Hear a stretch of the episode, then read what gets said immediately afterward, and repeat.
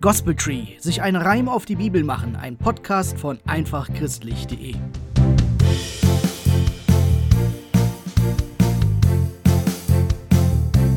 Wir sind inzwischen angekommen im vierten Kapitel des Matthäus-Evangeliums.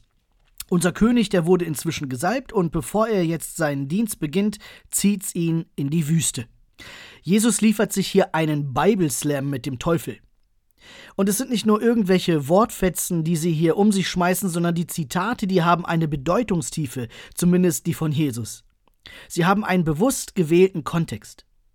Wenn du dieses Detail überspringen möchtest, dann nutze gerne die Kapitelauswahl, um direkt zum Gospel Tree zu gelangen. Ansonsten hier etwas Hintergrund. Und dieses Mal ist der Hintergrund ein bisschen umfangreicher, weil es gibt Details zu zwei Aspekten. Erstens die Wüstenzeit. Warum erzählt Matthäus hier überhaupt von dieser Fastenzeit? Und im zweiten Teil geht es um die Bedeutungstiefe der Versuchungen im Einzelnen. Aber jetzt erstmal zum ersten Punkt. Warum erzählt Matthäus überhaupt von dieser Wüstenzeit von Jesus?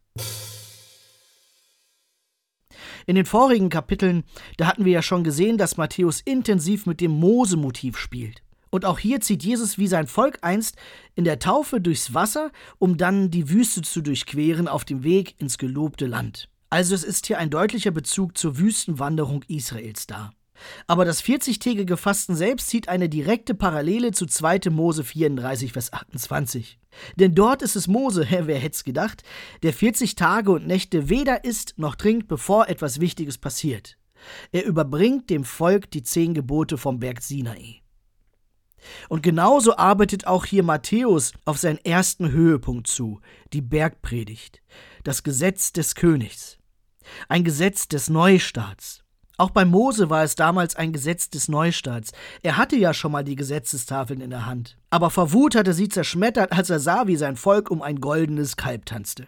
Das Volk bereute. Und dazu hat jetzt ja auch Johannes eben gerade noch aufgerufen: Tut Buße. Johannes, die Heroldstimme von Jesus. Und bevor Mose hier jetzt eine Begegnung mit Gott in Form einer Wolke hat, preist eben genau diese Wolke auch eine Heroldstimme an. Sie preist den Gesetzgeber an. Und dann in dieser Zeit des Fastens bekommt Mose das neue Gesetz aus Gnade. Also warum erzählt Matthäus hier von dieser Wüstenwanderung? Es ist wie ein Doppelpunkt. Gleich passiert hier etwas. Wir stehen unmittelbar davor, das Gesetz Gottes zu empfangen. Ich finde es echt interessant, wie Matthäus hier mit diesen Parallelen arbeitet. Aber wie sieht jetzt diese Zeit konkret bei Jesus aus? Und damit sind wir jetzt beim zweiten Punkt, bei den Versuchungen im Einzelnen. Diese Wüstenzeit kann natürlich gesehen werden als eine Zeit der Sammlung und der Besinnung. Bevor ich mich in Aktion stürze, da komme ich erstmal zur Ruhe und sammle mich. Aber hier geht es mehr als um eine Zeit der Besinnung, eine Klosterzeit. Gerade diese Zitate während des Bibelslams, diesen Schriftdisput mit dem Teufel, die stellen wiederum einen interessanten Bezug zur Wüstenwanderung her. Schauen wir uns die Zitate von Jesus genau an, dann merken wir, er zitiert ausschließlich aus dem fünften Buch Mose. Das fünfte Buch Mose war so etwas wie das Vermächtnis von Mose, bevor er sein Volk verlassen muss und es eben nicht begleiten kann in das gelobte Land. Es besteht aus Gedanken, die Mose seinem Volk noch mitgeben wollte, bevor er sich von ihm trennt. Gedanken mit dem Anliegen, ich möchte, dass es euch gut geht in diesem neuen Land. Und jetzt ist Jesus hier und er zitiert ausschließlich aus diesem letzten Vermächtnis von Mose. So zum Beispiel bei der ersten Versuchung. Dong, Runde 1. Da sagt der Teufel, du hast Hunger. 40 Tage Fasten, hier mach doch Brot aus Stein, wenn du Gottes Sohn bist. Wenn du Gottes Sohn bist. Die drei Versuchungen, die drehen sich immer wieder um diese Frage der Gottessohnschaft. Und die ersten beiden, die sticheln ganz bewusst auch in diese Richtung und stellen es in Frage. Bist du Gottes Sohn, dann, dann mach doch hier Brot. So wie Gott einst das Manna in der Wüste gemacht hat. Hier klingt auch eine ganz schöne Portion Sarkasmus mit, weil eben gerade erwähnte Johannes der Täufer noch Steine. Er sagte dort, Gott könnte aus diesen Steinen Kinder erwecken, wenn ihr mir nicht nachfolgt.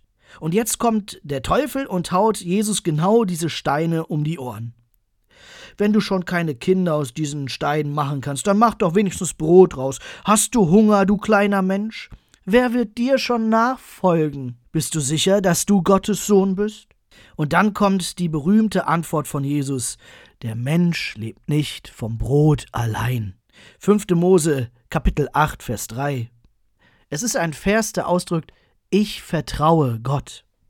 Jesus zitiert hier zwar nur einen Vers, aber es lohnt sich, das ganze achte Kapitel zu lesen, denn es zeigt, worum es im Bestehen dieser ersten Versuchung geht. Es geht eben um Gottvertrauen.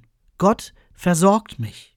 Mose erinnert in diesem Kapitel an Israels Wüstenwanderung als Zeit der Prüfung. Interessant? Eine Prüfung, in der sich zeigt, was im Herzen Israels ist. Und er erinnert daran, ihr wurdet versorgt in dieser Zeit des Hungers, in dieser Zeit des Mangels. Und ihr wurdet geführt in ein gelobtes Land, an ein Ziel, wo es Brot genug gibt. So sagt er es in diesem Kapitel. Er sagt, wenn du dich satt gegessen hast, dann sollst du den Herrn loben. Gott versorgt im Mangel auf dem Weg zum Reichtum. Er führt durch die Durststrecke hin zur Oase. Hab Vertrauen. Aber er sagt damit auch, vergiss Gott nicht. In Vers 17 zum Beispiel, du könntest sonst in deinem Herzen sagen, meine Kräfte und meine Hände Stärke haben mir diesen Reichtum gewonnen. Aber gedenke an den Herrn, dein Gott, denn er ist's, der dir Kräfte schenkt, Reichtum zu gewinnen. Der Inhalt dieses Kapitels ist, vertraue auf Gott und vergiss ihn nicht. Er versorgt dich auch durch Mangel. Und darum geht es doch auch genau hier bei Jesus, dass er sagt, ich mach's nicht aus eigener Kraft. Ich mache jetzt nicht aus diesen Steinen Brot. Ich vertraue auf Gott. Und jetzt kommt die zweite Versuchung und diese zweite Versuchung, die stellt ein krasses Spannungsfeld zur ersten auf. Dong, Runde 2. Es ist so, als ob der Teufel hier nun perfide weiterspinnt. Auf die erste Versuchung reagierte Jesus mit Gottvertrauen und darauf geht der Versucher jetzt weiter ein.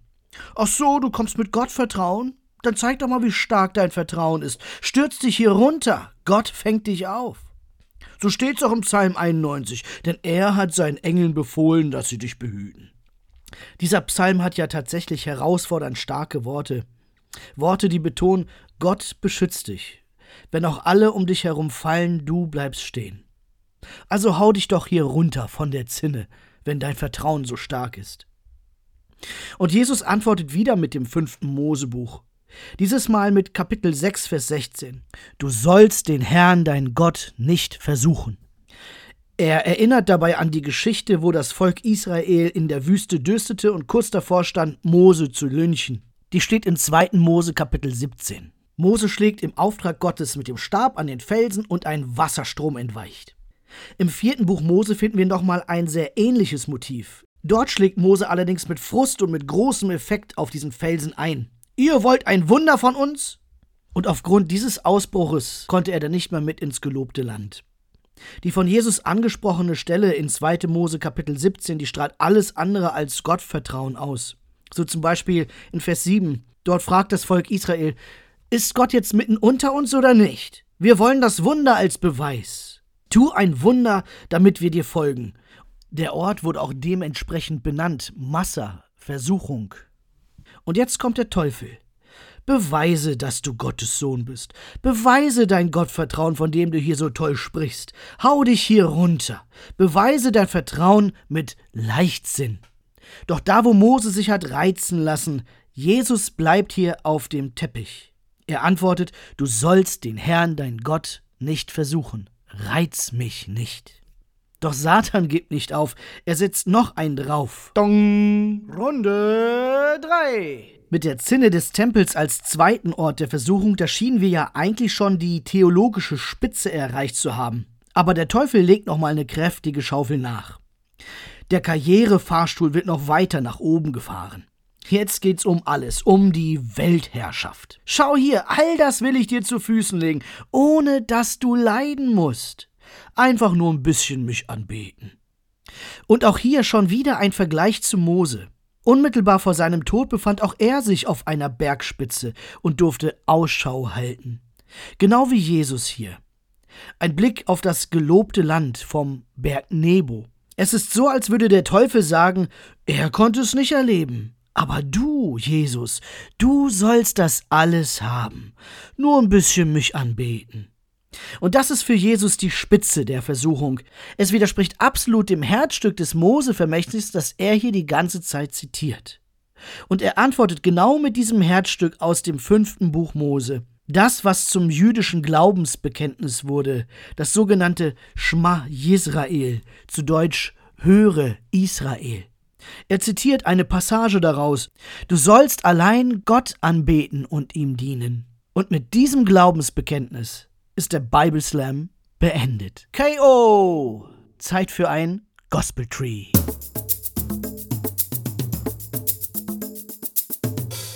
Bevor unser König tritt in Großaktion, wird er eine Zeit in der Wüste erst wohnen. In dieser trostlos öden Station er mit dem Teufel hat Konfrontation. 40 Tag Fasten und mächtig Hunger, der Versucher, er kommt, er nutzt Jesu Kummer.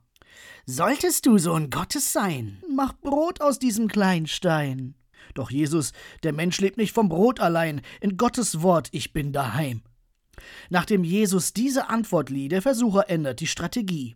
Ach so, du kommst mit Gott vertrauen, dann kannst du dich hier ja runterhauen. Du wirst doch wohl nicht bangen, ein Engel wird dich fangen. So fängt er kräftig an zu verbiegen, was in den Schriften steht geschrieben. Doch es gehört zu Jesu menschlich Erbe, dass wenn er stürzt, er wahrscheinlich sterbe. Mit einer deutlichen Machtdemonstration könnt das beweisen, ich bin Gottes Sohn. Doch Jesus nichts aus der Ruhe bringt, so weit kommt's, dass er hier springt. Da muss der Teufel kurz überlegen. Gut, probier es halt auf anderen Wegen.